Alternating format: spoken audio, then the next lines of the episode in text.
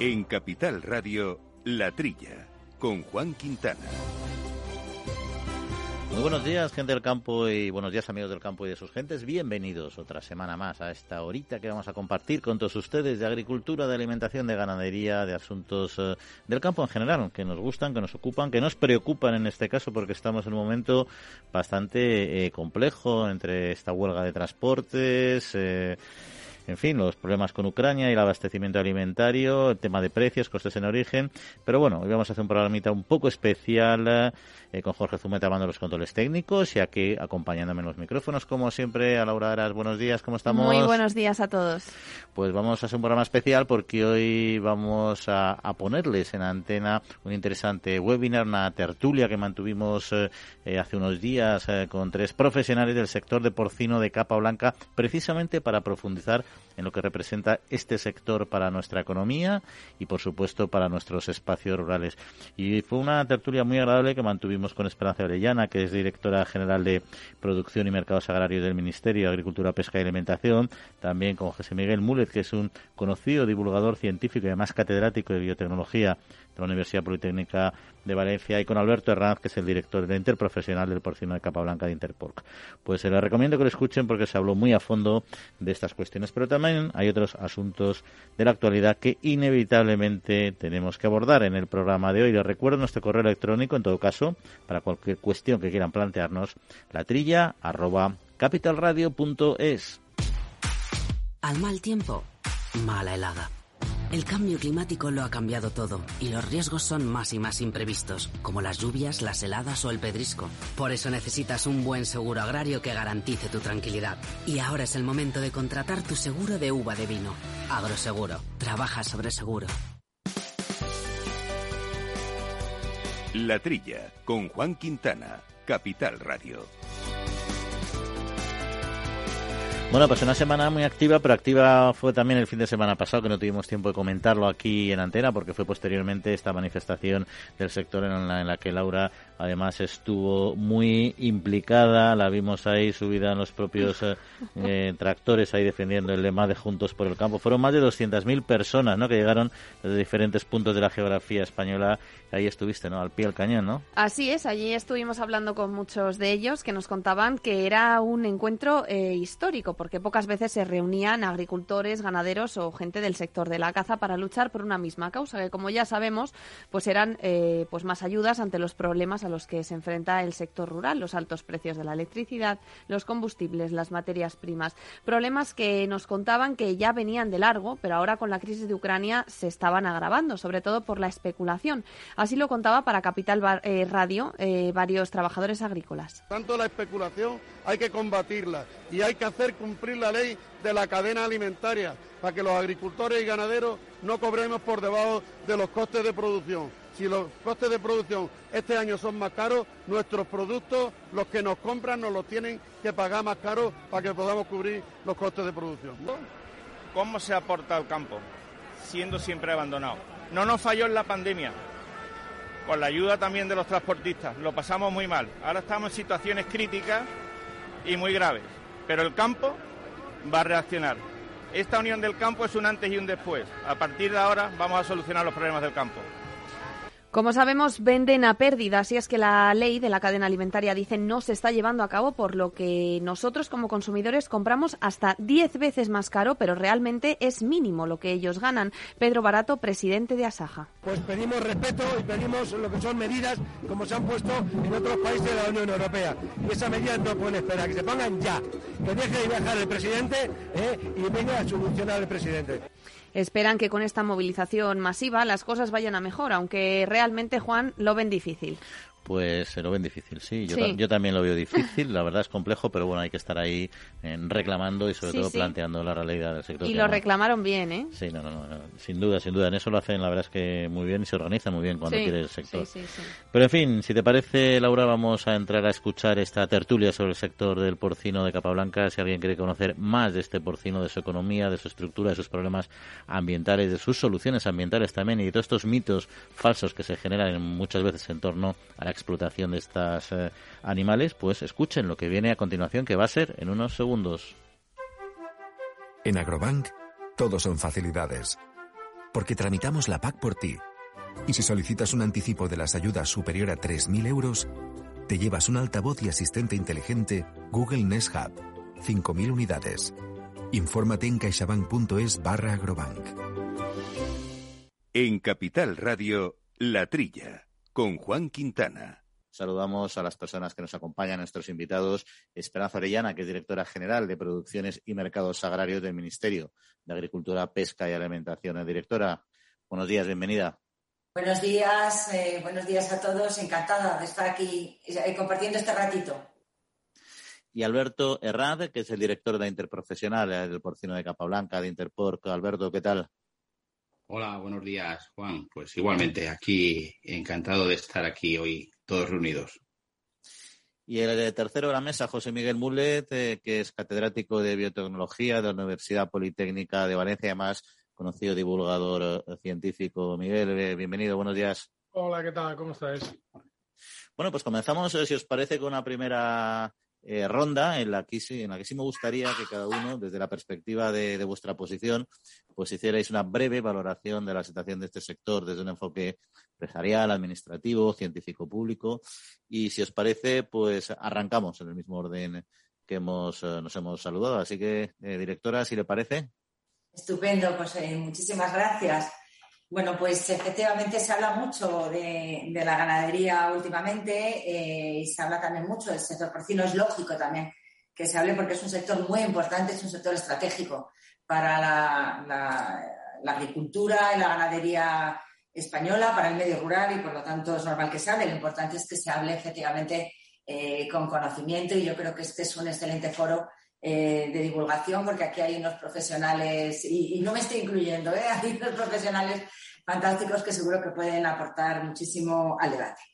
bueno, yo creo que una de las razones fundamentales por las que tanto se habla del sector porcino es porque el sector porcino ha crecido mucho en España en los últimos años. ha crecido mucho precisamente porque es un sector eh, que tenía mucha potencialidad, eh, muchas fortalezas, mucha competitividad, un, eh, tejido productivo sólido y porque se ha convertido en una potencia mundial en, cuanto a, comercio, a producción y a comercio, en, como digo, en todo el globo.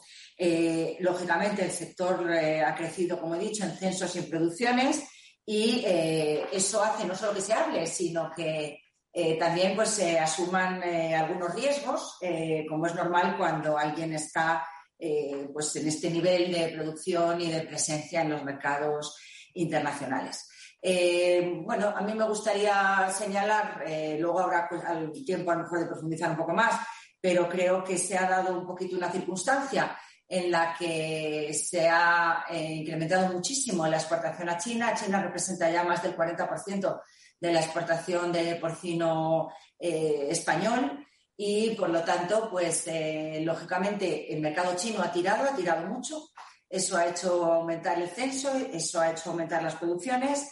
Eh, solo el último año pues, se ha producido cerca de un 4% más de carne de cerdo en España. Y bueno, pues lógicamente la, la, sociedad pues eso lo ve y bueno, pues se pregunta eh, si las eh, cosas se están haciendo como deben hacerse.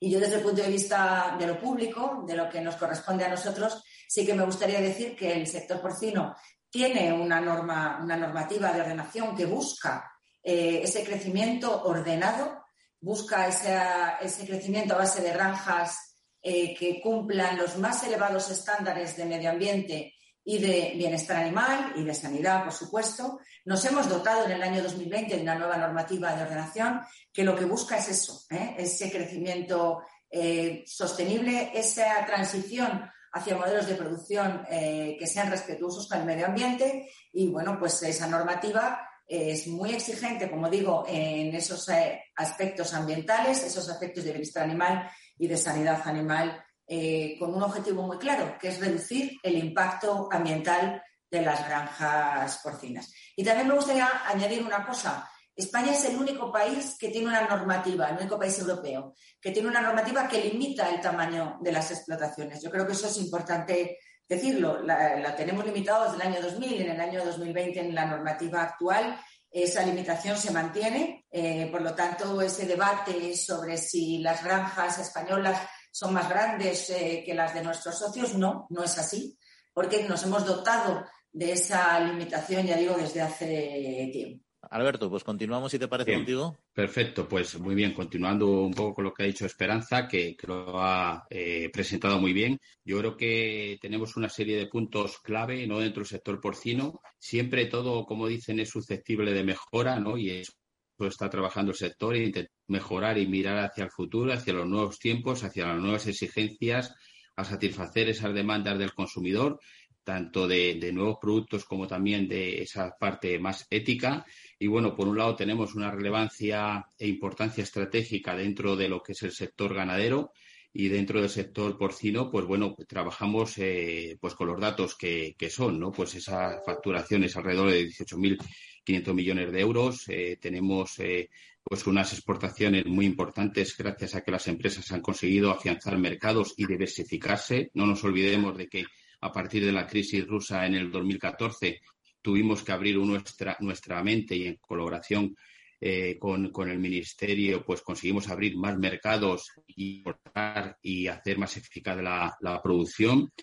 Tenemos también dos modelos de producción ganadera en España que conviven perfectamente, la intensiva y la extensiva, y creo que somos un ejemplo a nivel mundial.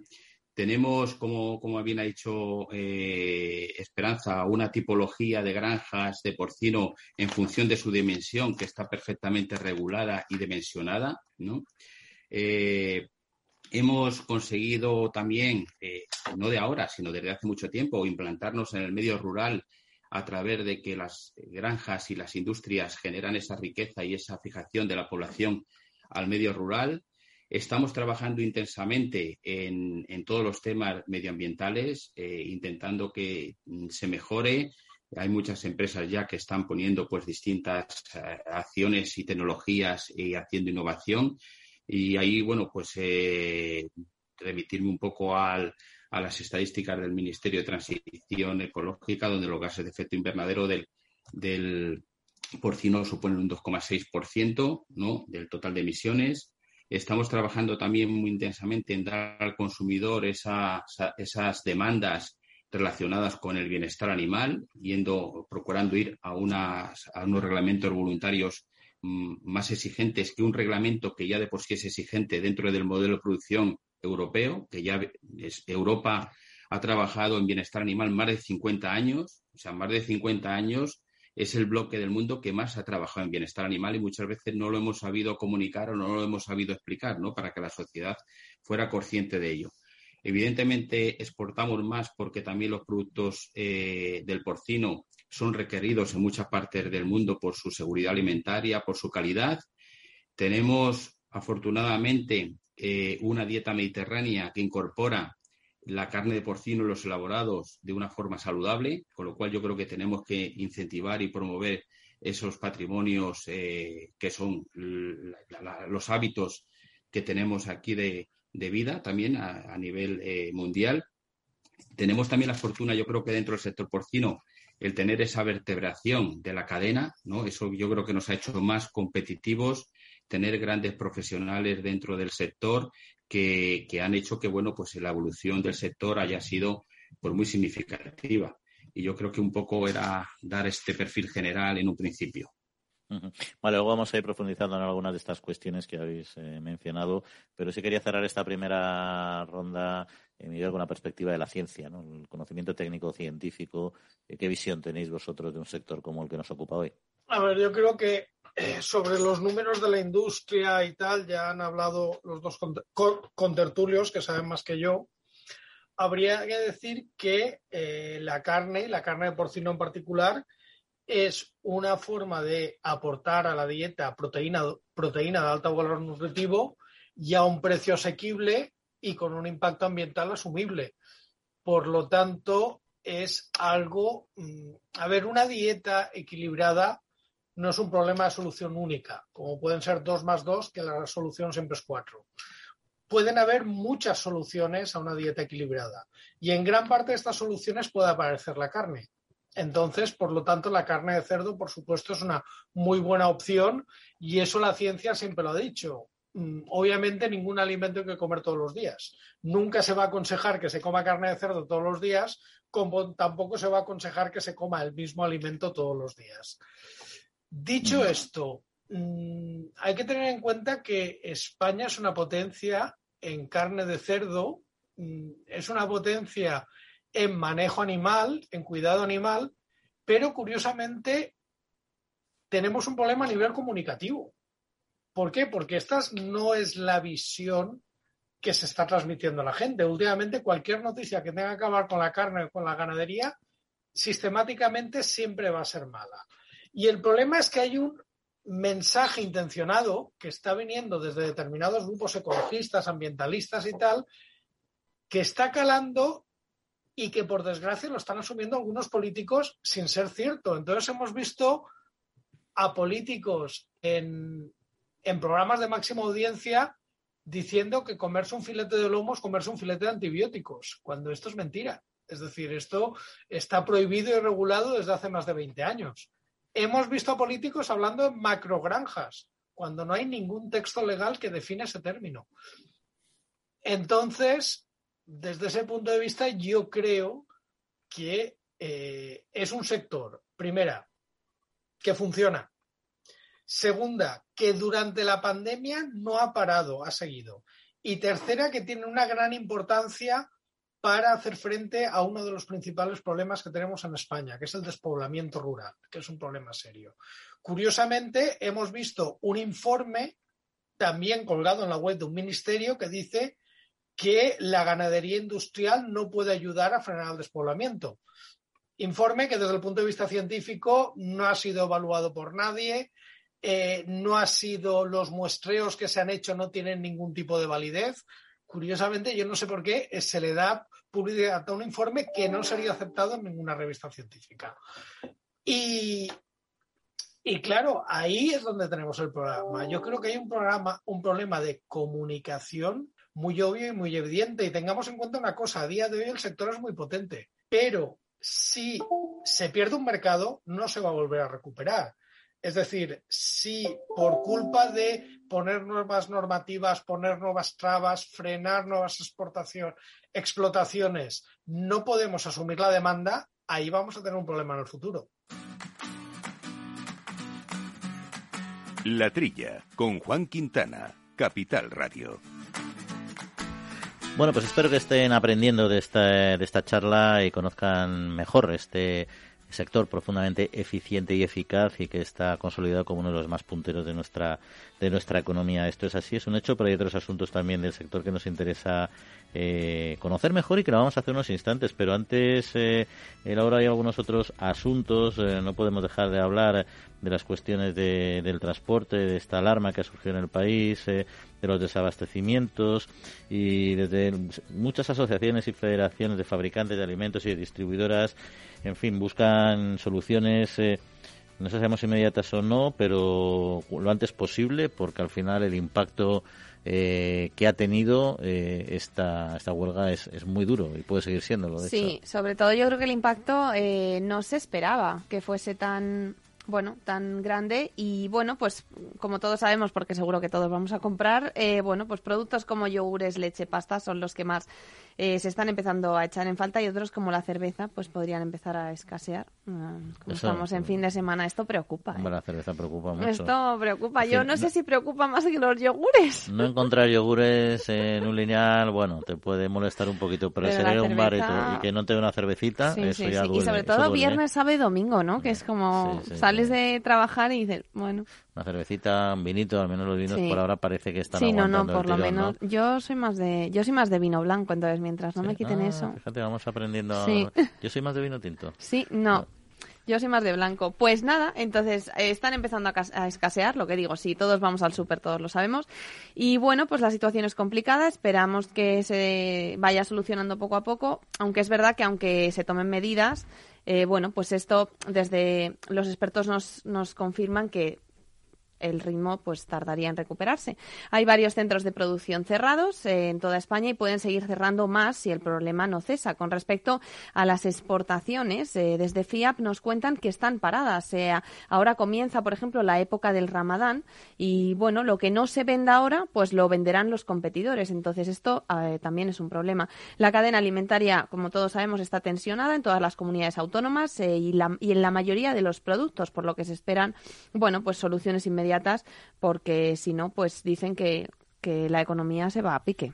Sí, luego yo creo que se recupera rápido el momento en que hmm. se reinicie el transporte. En eso tenemos una capacidad eh, muy hmm. rápida de reactivación, pero es verdad que entre tanto se ha hmm. hecho ya un daño bueno, claro, es que dicen que las pérdidas eh, son, decían el otro día, incalculables, que es que esa palabra da miedo. Un poco ambigua, pero en, cualquier caso son, muy elevadas. ¿no? Y hay que olvidar que además hay muchos productos en fresco que no pueden permanecer permanentemente eh, almacenados. ¿no? Pero bueno, si te parece, vamos a continuar eh, profundizando en nuestro sector del porcino.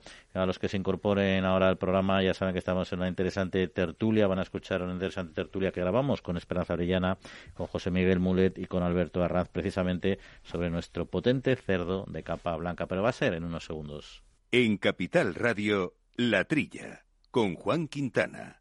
La verdad es que hoy se ha mencionado multitud de temas, desde toda esta parte de consumo que también es clave, también todas cuestiones de, mitos de este sector, bueno, temas de producción. No sé si nos va a dar tiempo a abordarlos a todos en este espacio, pero vamos a empezar con algunos de ellos. Y ya para cerrar un poco, si te parece, Alberto, la visión que puedan tener los, quien, esté escuchando este, este espacio del sector y no lo conozca un poco en profundidad, a nivel eh, global, o sea, a nivel europeo, incluso a nivel eh, mundial, eh, ¿qué papel representa nuestro, nuestro sector, el porcino, el porcino español? Bueno, está claro de que nos hemos empezado de ser ir a vender fuera de nuestras fronteras, ir a vender a la Unión Europea, entramos en el mercado común, éramos receptores de productos y hemos pasado a tener una balanza comercial pues muy importante de más de 7.000 millones de, euros. Eso significa que toda esa inversión se queda en nuestro, en nuestro país y en nuestro territorio. Hemos conseguido pues eso, de esas 5 millones de toneladas, pues exportar el 50%. Y bueno, pues eh, creo que hemos pasado de, de salir a vender, de empezar a ser exportadores, de internacionalizarnos y después globalizarnos. Evidentemente, el mercado internacional eh, es complejo, sobre todo con estos vaivenes que estamos viendo a nivel de todo tipo, ¿no? Desde las políticas, la geopolítica, eh, lo complejo que también es eh, que se pueda autorizar una empresa fuera de España. Hay un proceso importante y que, es importante también para, para los sectores trabajar de la mano pues de las consejerías de Agricultura, de los consejeros agrícolas, del Ministerio de Agricultura, como lo venimos haciendo, y yo creo que ese éxito, pues al final se ve reflejado en esa diversificación de clientes que tienen las, las empresas, ¿no? Estamos en, en más de 130 países exportando, eh, estamos presentes en los principales compradores. El mundo está dividido entre compradores y vendedores, productores y consumidores. Y bueno, pues eh, estas revoluciones que han ocurrido en el mundo, pues eh, empezó a liderar el como líder a nivel mundial todo el sudeste asiático a la hora de, recibir mercancía, de comprar, y lo lideró China en concreto, pues toda esta parte. Eh, hoy en día tenemos unas muy buenas relaciones con China, tenemos grandes empresas que, exportan ese 1.600.000 toneladas aproximadamente y somos el primer proveedor de carne, pero sin abandonar otros países con un valor añadido como puede ser Japón. Ahora recientemente hemos tenido en, en España visitas de, de Corea, estamos trabajando también con otras zonas como Vietnam, Filipinas, incluso estamos trabajando con estudios de mercado ya en países eh, africanos y bueno, pues manteniendo también esa, esa demanda dentro de lo que es el contexto más cercano que es de la Unión Europea. Evidentemente, pues habrá que también ver cómo son estos nuevos retos, estos nuevos retos de la producción, de la internacionalización, de la exportación, teniendo un modelo de producción sostenible, eh, tanto medioambientalmente eh, como socialmente y, como no, sustentable económicamente. Entonces yo creo que, bueno, pues es un, es un sector de éxito, pero es importante vivir con los pies en la tierra y ser conscientes de, la realidad, ¿no? Y sobre todo, como no puedo mencionar, pues eh, todas esas amenazas sanitarias que están muy cerca de, nosotros, en países como Italia, Alemania, que, existen en otros países fuera de nuestro entorno, en terceros países, y que tenemos que estar muy atentos si queremos seguir eh, liderando, eh, en el buen sentido de la palabra, pues eh, todos estos temas que estamos comentando. Y por cierto, Alberto, este no es un programa en el que vayamos a entrar a valorar la compleja situación geopolítica que tenemos actualmente, tan dolorosa, y esta, esta guerra en Ucrania, pero sí una pincelada simplemente para saber si de qué manera está afectando este conflicto al sector del porcino o prevéis que pueda afectar en un futuro próximo. Bueno, yo creo que, es una valoración general, es decir, somos uno más de la ecuación, es decir, los problemas han venido, no, no, los, no los ha buscado nadie, ¿no? Y bueno, pues eh, nuestras asociaciones, las asociaciones que componen la interpersonal, están trabajando intensamente en ello, pues en colaboración con las autoridades de la Unión Europea y con las autoridades del Ministerio, con lo cual, bueno, somos conscientes de que habrá que afrontar estos, estos retos, estos problemas todos juntos, ¿no? Porque se presentan sin buscarlos. Y, bueno, pues eh, ocurre lo que ocurre sin, sin de, un día para otro, con lo cual tenemos que, ir todos unidos y trabajar juntos. Bueno, pues seguimos aquí comentando y debatiendo temas del sector del porcino aquí en este, en este foro eh, organizado y apoyado por, por Interpor, organizado por Capital Radio. hay otras cuestiones, eh, además de las mencionadas hasta el momento, eh, que sí me interesaría profundizar un poco y no es la trazabilidad ¿no? de la cadena alimentaria del porcino, porque al igual que, en otras, pues siempre es esencial para garantizar la seguridad y la sanidad alimentaria a los consumidores, ¿no? Pero también para la transparencia, que yo creo que ayuda mucho a, al mejor conocimiento del consumidor, de, lo que adquiere y evitar los fraudes. Eh, ¿Cómo sería esperanza de completa y eficiente, o cómo veis desde el Ministerio que es de completa y eficiente esta trazabilidad en la actualidad? Bueno, la trazabilidad en la producción ganadera y en eh, la cadena ganadero-cárnica en España es una realidad hace tiempo. Es decir, eh, eh, todos los, los, productos que se ponen a disposición del consumidor es perfectamente posible reconstruir el camino que han seguido hasta llegar a, a su mesa. Es hace, yo creo que ya bastante tiempo, una realidad. Eso permite, por un lado, asegurar eh, que entre un hipotético problema somos capaces de averiguar dónde estaba el origen de ese problema y, por supuesto, ofrecer todas esas garantías. Decía antes Alberto que el modelo eh, europeo de producción es un modelo eh, enormemente exigente, probablemente el más exigente del mundo en ese sentido. Yo creo que como eso efectivamente lo damos por superado, como tantas cosas en la vida, ¿no? como la seguridad alimentaria, el abastecimiento alimentario, la democracia o la paz que hablábamos ahora, te das cuenta que hay muchas cosas que, bueno, eh, efectivamente las damos por superadas y vamos buscando más, ¿no? Eh, ¿Qué más nos puede aportar eh, la trazabilidad? Pues yo creo que la trazabilidad ahora puede ser muy importante para dar satisfacción a nuevos requerimientos de los consumidores. Hablaba antes Alberto del bienestar animal. Efectivamente, hay muchas o varias propuestas a debate ya en la Unión Europea precisamente para utilizar los sistemas de trazabilidad y poder dar información, más información al consumidor, no solo asegurarle que el producto que consume es un producto seguro, eh, sino además eh, poderle ofrecer información a través de un etiquetado sobre otros factores que le preocupan, y, por ejemplo, lo relacionado eh, con el bienestar animal o factores de sostenibilidad, que también es una cuestión que ahora, como hemos dicho, está muy presente en las preocupaciones de los ciudadanos europeos respecto de los productos eh, que consumen. Y en este sentido creo que, hay, como digo, iniciativas que van eh, ahí, es decir, todos buscamos un sistema alimentario sostenible en, su conjunto, eh, que toda la cadena de suministro sea sostenible, que las granjas pues avancen hacia una mm, menor emisión de gases de efecto invernadero o de gases contaminantes, a un mayor control eh, de esos purines o de esas deyecciones.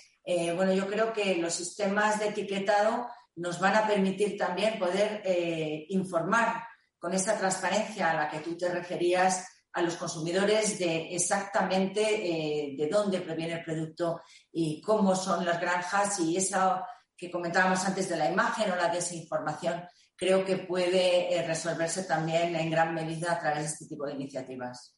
La verdad es que la, información eh, es clave, sobre todo es clave también para dirigir este, este debate público que se genera, como decía Miguel al principio, a veces de una manera un poco extraña o desenfocada, ¿no? Porque el contexto actual eh, ya, ya, mencionabas ¿no? que se ha desatado un debate social y político sobre estos aspectos, sobre todo bienestar y, sostenibilidad en las explotaciones en intensivo, ¿no? en particular en la del porcino, pero no solo en ellas. ¿no? El, sector es verdad que demanda que las decisiones se adapten, o se adopten basadas eh, en la ciencia, eh, pero ¿qué opina la ciencia de este debate público, aunque ya nos has anticipado algo al principio, y sobre todo de la estigmatización de la producción intensiva en, su conjunto, no solo en el caso que nos ocupa? Pues opino que la ciencia va por un sitio y la opinión pública y el debate público va por otro. Porque últimamente se está hablando que eh, la producción de porcino se tiene que hacer principalmente en extensivo. La de intensivo está demonizada. Y, y luego está el tema del tamaño de las explotaciones. Vale, perfecto. Pero lo que nos está informando es que tenemos una estrategia Farm to Fork que pretende reducir las emisiones, reducir la superficie, eh, aumentar la superficie dedicada a cultivo ecológico, pero es que la producción en extensivo tiene más huella ecológica, tiene más huella de agua y tiene más huella de carbono porque necesita más superficie. La producción en intensivo, como ocupa menos espacio, es más respetuosa para el medio ambiente y muchas veces habría que ver la huella ecológica que tiene una granja grande y una granja pequeña, porque igual la granja grande se puede optimizar mejor y se puede conseguir más producción de carne con menor huella.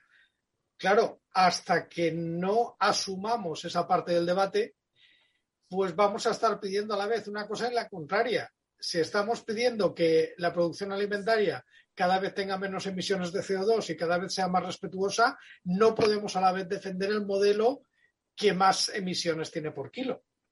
Entonces, desde la ciencia lo único que podemos hacer es señalar las paradojas del discurso. pero luego al final el conocimiento científico eh, lo, promueve de forma natural, no solo, pero lógicamente el sector es el principal interesado en promover este eh, conocimiento, ¿no? Sobre todo para dotar de, de argumentos la, lícita labor pues, pues de lobby regulado que, se hace, es decir, de, hablar con los eh, responsables políticos, los que toman decisiones y, poner a su disposición información para que estas decisiones sean lo más correctas eh, eh, posibles, ¿no? Y, y sobre todo habría que decir que habría que poner más control a que muchas veces se difunde información que no es cierta. Por ejemplo, cuando el famoso programa o el infame programa se eh, pusieron imágenes del lazareto diciendo que esos animales iban a entrar en la cadena alimentaria, no era cierto. Al contrario, esa es la parte donde van los animales que no van a entrar en la cadena alimentaria.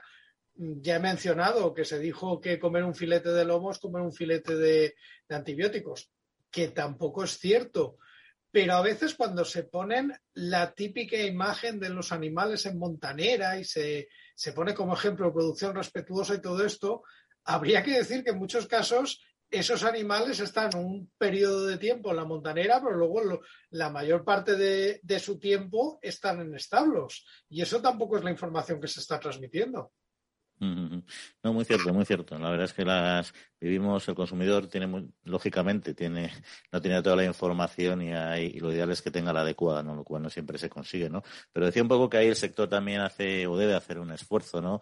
Desde una organización como la vuestra, Alberto, que, que, que, engloba a todos los agentes, digamos, de, de la cadena, ¿qué se está haciendo para avanzar en el conocimiento, en el conocimiento científico? Bueno, pues eh, la verdad es que yo creo que hay un antes y un después. Es decir, en el 2013, el 1 de enero, pues pusimos en marcha la, interprofesional y uno de nuestros objetivos pues era informar y divulgar, ¿no? Divulgar toda esta información desde la ciencia también y desde la verdad de, los datos. Eso, pues bueno, lo hemos puesto en marcha de, distinta manera, pues trabajando pues con, con científicos, trabajando con universidades, eh, trabajando también de la mano de los profesionales del sector y yo creo que es importante hoy, eh, como se dice muchas veces por profesionales de la información, mucha información a veces es desinformación.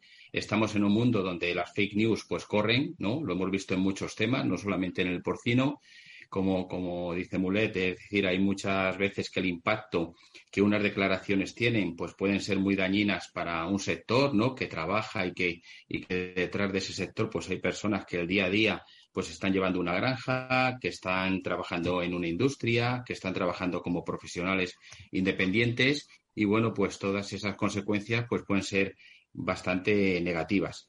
Eh, estamos, yo creo que, una de las asignaturas pendientes que tenía el sector era comunicar y divulgar. Estamos también en ello de una forma muy transparente y muy horizontal. Tenemos mucha información, que es la parte positiva y que ponemos eh, a disposición de la sociedad y bueno, podemos hablar abiertamente de temas relacionados con el bienestar animal, temas relacionados con, las emisiones de gases de efecto invernadero, de la economía circular, tema económico, tema de, desarrollo rural, como decía eh, Mulet también, hoy en día es incuestionable y sale fuera de toda duda el aporte que hace el sector ganadero en su conjunto y en particular el sector porcino al medio rural, ¿no? Manteniendo pues esas escuelas de niños, ¿no? Y de, buscar también intentar hacer pues eh, eh, inversiones en, un territorio que a veces está un poco más abandonado.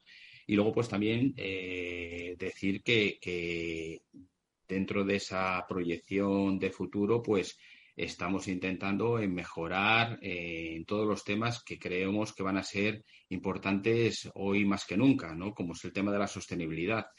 Tenemos una posición proactiva, estamos participando y vamos a volver a hacer este año un nuevo diálogo sobre los sistemas alimentarios, de la mano también de, la ONU para intentar buscar conclusiones y recibir todos los aspectos que demanda la sociedad pero también queremos que se, que se incorporen también eh, a la economía circular pues todo, todos los temas de biogás para la generación de energía renovable, a ver cómo queda también todo el empleo de fertilizantes orgánicos eh, de cara a la, a la, nutrición de los cultivos, recuperación y reutilización de, de, aguas, eh, nuevas aplicaciones en IMAR de Masí de innovación para, para, el tratamiento pues de, de, con microalgas, con hidrógeno. O sea, yo creo que tenemos una posición proactiva. Evidentemente, como he dicho al principio, todo es eh, mejorable, ¿no? Pero estamos haciendo muchas cosas y las tenemos que comunicar. Y yo creo que ahí también es una asignatura que tenemos que, que tener en cuenta de divulgar y comunicar.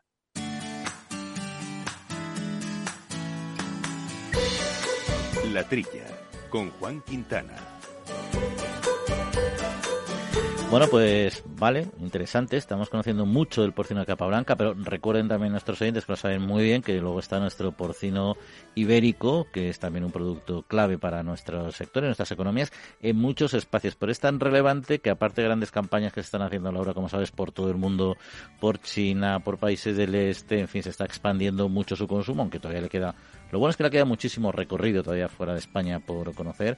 Están viniendo chefs de muchos países a no solo a degustarlo, eh, entiendo que espero que no solo sea eso, sino también a bueno, a conocer cómo se produce, el proceso de elaboración, el entorno que es clave, etcétera, ¿no? Y en este caso han sido seis, eh, creo que son seis chefs mexicanos eh, algunos de ustedes los conocerán, chefs de élite, de lo que son grandes chefs mexicanos como Carlos Gaitán, Danilo Badía, Dante Ferrero, Paco Campuzano, Pedro Abascal, Benito Molina y César de la Parra, que han hecho un interesante periplo por nuestra geografía. Ahora lo único necesario es que se lleven ese saber, no solo los estómagos llenos, que seguro que los han, lo han Hombre, a ver si te llevas el estómago lleno con jamón, pues ni tan mal. Ahí está, sí, pero lo que tenemos es que, luego lo, lo promocionen a través de su sí, sí. Pero bueno, yo creo que mm, se promociona solo este producto. Sí, pero fíjate, mira, Portugal, por ejemplo, que tiene de esas compartidas contra la zona de Extremadura y que es bien conocido ahí, ahí en cambio el jamón ibérico no tiene nada que ver con lo que nosotros consumimos, es muy, muy diferente. Y teóricamente por esa, por geografía, debería ser muy similar, pero la cultura al final cambia mucho de un país a otro, ¿no? ¿Y cuál está mejor? A ver, el, ibérico que nosotros conocemos, los, los, propios portugueses dicen que nuestro jamón es nuestro jamón y eso es indiscutible, ¿no? Es como si te vas a Italia y te comes los, los jamones de, eh, de cerdo, de, no es ibérico, italianos, o te vas al jamón de Teruel, que está buenísimo también, o el de, hay muchos jamones, ¿no? Pero el ibérico es el ibérico, ¿no? Pero es importante esta divulgación, yo creo. Han, estado, en el Valle de los Pedroches, que saben nuestros oyentes que es la zona de Córdoba, es una gran zona productora de, de ibérico, entre otras, eh, entre otros alimentos, y también la zona de Huelva, la zona de Jabugo, toda Extremadura, tiene la zona de Salamanca también, es decir, hay muchas zonas en España productoras, pero estas son muy, muy relevantes, ¿no? Son estrategias que ponen en marcha las organizaciones eh, del sector y que yo creo que están muy muy bien planteadas como ASICI, pero bueno, ahora lo que falta es que efectivamente se, se divulgue, se divulgue este saber. Y los chefs hay que reconocer que son un muy buen canal de, de viralización de nuestros sí, sabores Sí, sí, total, total. Eh, bueno, pues, eh, ¿qué más? Eh, contarte que también han recorrido campos y granjas, descubriendo, bueno, pues también a los ciudadanos, ¿no? Que son importantes. Sí, el contexto, el contexto y el entorno físico Yo creo que hace más. Esto es como cuando vas a un sitio y el camarero es majo. Pues lo mismo, aquí nuestros entornos son mágicos. son mágicos y, y, majos nuestra gente del campo. Pero bueno, vamos a seguir escuchando. Volvemos al de Capablanca en este caso, que tampoco está nada mal, porque quedan varias cuestiones que nos interesaría aclarar y que ustedes escucharan y que aclaramos en este debate con Esperanza Arellana Mulet y nuestro amigo Herranz. Así que vamos también a por ello. Al mal tiempo, mala helada. El cambio climático lo ha cambiado todo y los riesgos son más y más imprevistos, como las lluvias, las heladas o el pedrisco. Por eso necesitas un buen seguro agrario que garantice tu tranquilidad. Y ahora es el momento de contratar tu seguro de uva de vino. Agroseguro. Trabaja sobre seguro porque al final el sector promueve el conocimiento, la ciencia trabaja para aportar conocimiento, incluso algunos, como, como, como el doctor Mulet, además lo, divulga de manera eficiente, pero en último término es, eh, son los responsables, los, que toman las decisiones, los responsables públicos, los que tienen que incorporar ese conocimiento científico de una manera u otra a sus eh, decisiones. Y ahí esperanza, yo creo que, bueno, todos hemos podido ver, por ejemplo, a nivel europeo es complejo porque hay muchísimos países con situaciones políticas, geopolíticas, medioambientales tremendamente diferentes y uno percibe, ya hablo personalmente, ¿no? Pues que hay a veces en Europa las decisiones no siempre tienen el, soporte científico que uno que uno espera, ¿no? No sé cuál es vuestra perspectiva desde el ministerio y en concreto desde la unidad que tú representas de cómo incorporar esta opinión científica en la toma de decisiones. Bueno, nosotros lo hemos defendido siempre, en todos los ámbitos, en el ámbito del bienestar, en el ámbito del medio ambiente, en el ámbito del eh, control eh, del uso, por ejemplo, de los fertilizantes, de materias orgánicas, eh, el tema de la contaminación de aguas por nitratos de fuentes, procedentes de fuentes agrarias. O sea, nosotros siempre, cualquier decisión, buscamos que se apoye en la ciencia y, de hecho, trabajamos con organismos científicos eh, para también dotarnos de argumentos. Eh, pero sí que es verdad que eh, se, hacen muchas cosas, lo comentaba antes Alberto, bueno, la eficiencia, por ejemplo, en la producción porcina respecto a lo que emite un cerdo, ahora lo que emitía hace unos años en gases contaminantes o gases de efecto invernadero, ha variado muchísimo, pero es verdad que hay más cerdos. O sea, eh, estamos hablando ahora de, hechos eh, que son eh, sólidos, ¿no? Luego, las obligaciones o los retos que tiene el sector son más, porque es un sector más grande, más potente, más poderoso, más presente en el mundo. Como digo yo que soy muy futbolera, cuando uno juega en la Champions no es lo mismo que cuando juega en tercera. Entonces, cuando uno juega en la Champions, todo el mundo le mira y tiene que tener a los mejores. ¿no? Y yo creo que el sector que durante estos años ha crecido y ha eh, tenido una situación económica muy buena, pues eh, yo creo que tiene ahora el reto de, eh, de alguna manera, reflejar todo ese avance científico que, se ha producido, por ejemplo, en mejores técnicas disponibles para reducir las emisiones de amoníaco, en mejores técnicas de manejo en las granjas para mejorar el bienestar animal, eh, todas esas cuestiones, eh, efectivamente, hay que incorporarlas en todas las granjas. Eh, lo sabemos todos, hay granjas muy diferentes a lo largo y ancho de España y a lo largo y ancho de Europa. También no tiene nada que ver las granjas polacas con las nuestras o las granjas, no sé, gallegas con las murcianas, por poner dos ejemplos. Quiere decir que la, ciencia está ahí. Hay en, este sector hay muchísima bibliografía y nosotros hemos trabajado mucho, por ejemplo, en poner a disposición del sector datos sobre cuáles son las mejores técnicas disponibles para reducir las emisiones y lo que es importante ahora es que todas y cada una de las granjas apliquen esas MTDs porque la reducción de las emisiones, y estoy hablando de un ejemplo, puedo hablar también del bienestar animal, es algo que tiene que hacer todas y cada una de las granjas, ¿no? Y yo creo que, quizá eh, eh, la ciencia está, eh, la, tecnología existe y lo que hay que hacer ahora es, de una manera general, conseguir que toda esa tecnología se incorpore en todas las granjas, para que de alguna forma todo el sector, pero también cada granja, contribuye a ese objetivo común, pues de mejorar el bienestar o de disminuir las emisiones. Y creo que es eh, un reto muy grande, igual que en sanidad, también se ha referido antes eh, Alberto, a, las amenazas eh, que tienen que ver con la peste porcina.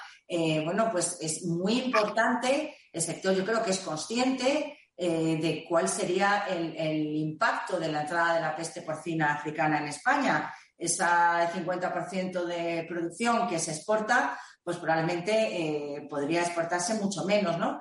Pues es muy importante que todo ese conocimiento que existe eh, sobre qué medidas de bioseguridad hay que tomar para evitar que una, enfermedad vírica entre en tu explotación, pues en todas y cada una de las granjas se aplique porque realmente, eh, aunque son actuaciones individuales, al final los efectos son sectoriales en la imagen del sector, en el futuro del sector, en la competitividad del sector y yo creo que el propio sector debe ser proactivo en la, búsqueda de soluciones científicas o técnicas a los eh, retos que tiene, pero también eh, debe ser proactivo en buscar que todos y cada uno de sus integrantes eh, hagan las cosas como deben.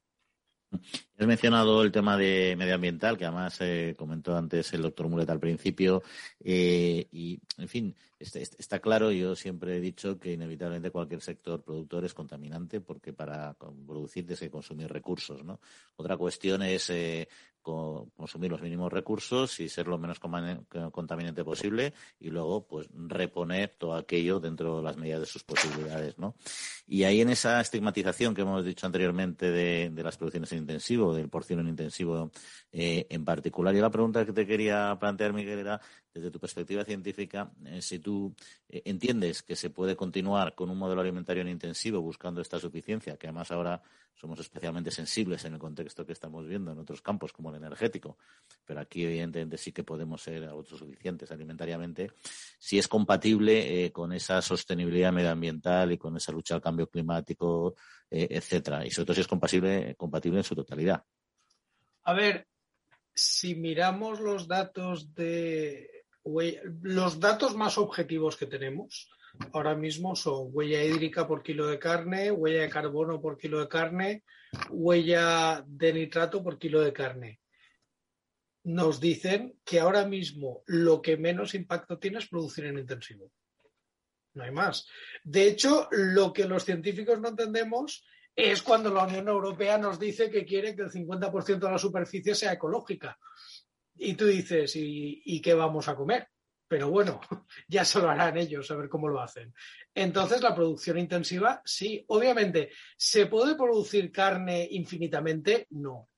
Eh, ¿Se puede, como te lo diría yo, eh, producir para comer todos los días? Eso no sería deseable ni para la salud ni para el medio ambiente pero mantener la producción que estamos manteniéndolo y haciéndola cada vez más eficiente, yo creo que puede ser perfectamente sostenible. Y además, Alberto ya ha mencionado y, la señora Orellana, es que claro, Alberto la conozco, Alberto la conozco.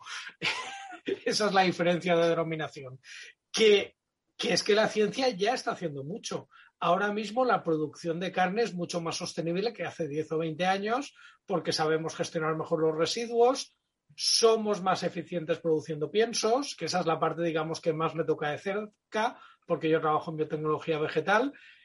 La perspectiva es que a medida que pasa el tiempo todavía lo iremos haciendo mejor y la producción de carne seguirá siendo cada vez más sostenible. Por lo tanto, ¿debemos renunciar a la producción de carne? No, lo que tenemos es que seguir con la senda que hemos tomado e ir haciéndolo cada vez mejor.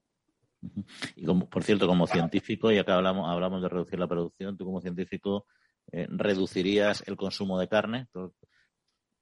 Depende de la dieta que tuviera cada una. Eh, la OMS creo que recomienda una eh, dos raciones por semana. en el 2019 el estudio del Planetary Health Diet ponía que la carne de cerdo, por ejemplo, tenía mucho menos impacto y era más beneficiosa que la de vacuno, pero tampoco hablaba de prohibirla. Eh, también hablaba de las dos, tres raciones por semana. En principio yo creo que una dieta así es perfectamente asumible y se puede mantener. Otra cosa es que habría que ver la dieta que tiene cada persona. Eh, obviamente una dieta de comer carne todos los días, sobre todo cuando lo que se está comiendo es carne de mala calidad, eh, no sería recomendable para nadie. Bueno, pues se nos va acabando ya el tiempo y yo casi os iba a pedir, eh, sobre todo por si se os ha quedado alguna cuestión que sea importante o queráis destacar, que no se haya comentado, que queráis incidir en ella, si pudierais hacer un pequeño resumen, una pequeña conclusión cada uno de vosotros de lo que aquí hemos hablado o de lo que no nos ha dado tiempo a hablar, que también está es, bienvenido. Así que empezamos en el orden que, os parezca. Pues yo voy a seguir el orden de mi pantalla esta vez. Como vais cambiando de posición, Alberto, empezamos por ti. Vale, pues eh, bueno, solamente apuntar esto último que comentaba Mulet, es decir, eh, recientemente hemos asistido a, que se ha clasificado España como uno de los países más saludables del mundo y uno de los países con mayor esperanza de, vida. E incluso, eh, si no recuerdo mal, la LIN, la uno de los pueblos de Galicia que es famoso por su eh, cocido, ¿no? El cocido de la LIN, es uno de los, de los lugares de España donde más consumo de carne de cerdo tienen y además es uno de los pueblos con mayor esperanza de vida. Y además, como he dicho al principio, tenemos la dieta mediterránea, con lo cual yo creo que integrar eh, la carne dentro de nuestro, nuestra dieta es mm, perfectamente eh, factible y es recomendable por endocrinos y nutrólogos. Entonces, con lo cual yo creo que eso es positivo. Y luego, en cuanto al ámbito general, pues yo creo que el sector porcino tiene, tiene muchos retos. Tiene uno de los retos, ha salido aquí, que es la comunicación, comunicar e informar las verdades eh, con ese eh, apoyo a la ciencia. La ciencia es nuestro mejor aliado para comunicar todo lo que se hace. Tenemos un trabajo proactivo y que tenemos que seguir trabajando. Y como ha dicho Esperanza, todos unidos tenemos que ir a la misma velocidad. No pueden ir unos por delante y otros por detrás. Tenemos que incorporar todas esas eh, cuestiones relacionadas con el medio ambiente, con el bienestar animal que es uno de los retos más importantes que vamos a tener eh, en los próximos años de cara pues a que ese producto final, que es el, producto, la carne, los elaborados, pues sean, puedan ser eh, adquiridos por el consumidor final. Tenemos que estar muy atentos, aunque no lo hemos tocado hoy, como bien has dicho Juan, al tema de sanidad. Tenemos que, ser todos conscientes de que es un trabajo de todos y que eh, la cadena se, se rompe por el labor más débil, con lo cual no vale que unos hagan mucho y otros hagan poco, tenemos que hacer todos mucho. Tenemos el reto de analizar eh, nuestro plan estratégico de cara al futuro, como también se ha mencionado, producción, exportación, el nuevo contexto y el orden mundial y también las nuevas políticas que, a raíz de estos conflictos que están surgiendo en, en, Europa, desgraciadamente, pues se están replanteando dentro de la Unión Europea. Ha mencionado también el Fan to Four, el Green Deal, Ahora, ahora tenemos unas urgencias que pueden dar lugar a, una, a un cambio de, ritmo en esas, en esas políticas y nos tendremos que adaptar.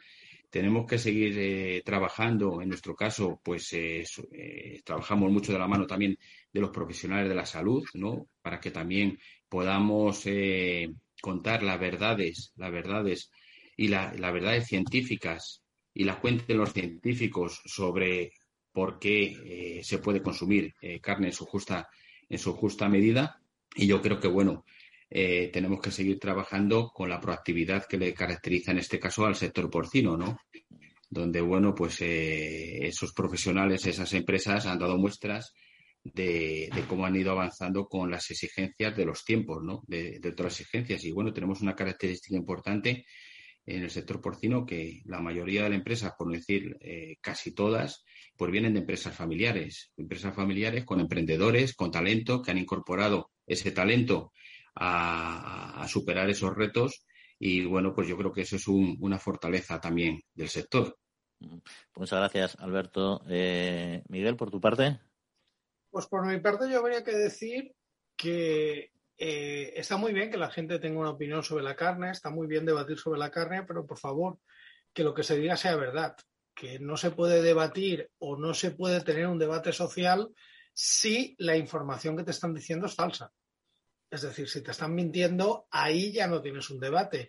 Y el problema es que eh, yo veo con bastante preocupación cómo los activistas o de determinados grupos están cogiendo la voz cantante en este debate y que algunos políticos están asumiendo esos mensajes desprovistos de base científica. Entonces, si mm, partimos de datos que no son ciertos, pues no vamos a encontrar una solución, solamente vamos a encontrar más problemas, porque estaremos asumiendo como ciertas cosas que no lo son.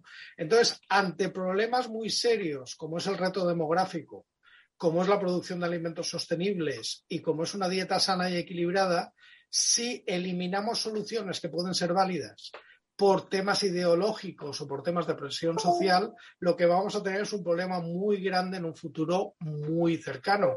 Y recordar que el sector porcino es uno de los más competitivos que tiene España y uno de los que más puede ayudar al reto demográfico. Pues muchas gracias y Esperanza, si no te importa ya cerrar la, ronda. Eh, sí, pues eh, muchas gracias. Eh, bueno, aparte de volver a, insistir un poco en lo que han dicho mis compañeros de tertulia, en el sentido de que el sector porcino español es un líder y por lo tanto, pues yo creo que tiene esa responsabilidad al ser un líder de hacer las cosas bien y yo creo que se están haciendo las cosas bien. Eh, pero siempre, y también lo ha dicho Alberto, siempre hay ese margen de mejora, ¿no? Y yo quiero eh, insistir en los eh, principales retos ahora, porque además la situación derivada de, bueno, pues de, esta invasión y de esta agresión de, de, Rusia hacia Ucrania nos está demostrando que, bueno, pues que esto de la seguridad alimentaria es algo que, no se podía dar eh, por, supuesto. Ya lo vimos eh, también un poquito en el coronavirus, ¿no? Cómo la cadena funcionó, eh, pero bueno, ahora nos estamos encontrando con que ha habido, por ejemplo, las primeras semanas después del inicio de la guerra, pues ha habido en los medios un poquito como de psicosis de que iba a haber desabastecimiento alimentario. Bueno, yo creo que el sector porcino se enfrenta con esta situación actual, además, a retos adicionales. Hemos hablado del ambiental, hemos hablado del de bienestar animal o de esa imagen que, tiene que ofrecer al consumidor de un sector comprometido con sus preocupaciones y bueno, pues tiene eh, también esa dependencia en el abastecimiento de materias primas como toda la ganadería española, ¿eh? que aquí no hay sectores extensivos ni intensivos, ¿eh? aquí hay animales que a lo largo de su vida, y lo ha dicho Mulet también, a lo largo de su vida pasan por distintas fases. No hay ningún animal que llegue a tu plato después de haberse producido casi, casi en su totalidad en un modelo extensivo. ¿no? Eh, España tiene una dependencia de materias primas procedentes de otros países importante y por eso yo creo que el sector tiene que estar muy atento y muy vigilante y que ese crecimiento que ha experimentado tiene que estar siempre modulado por esas dos cuestiones. Una, esa dependencia exterior otra, esa eh, excesiva dependencia del mercado chino, que vuelvo a decir que tiene también sus riesgos.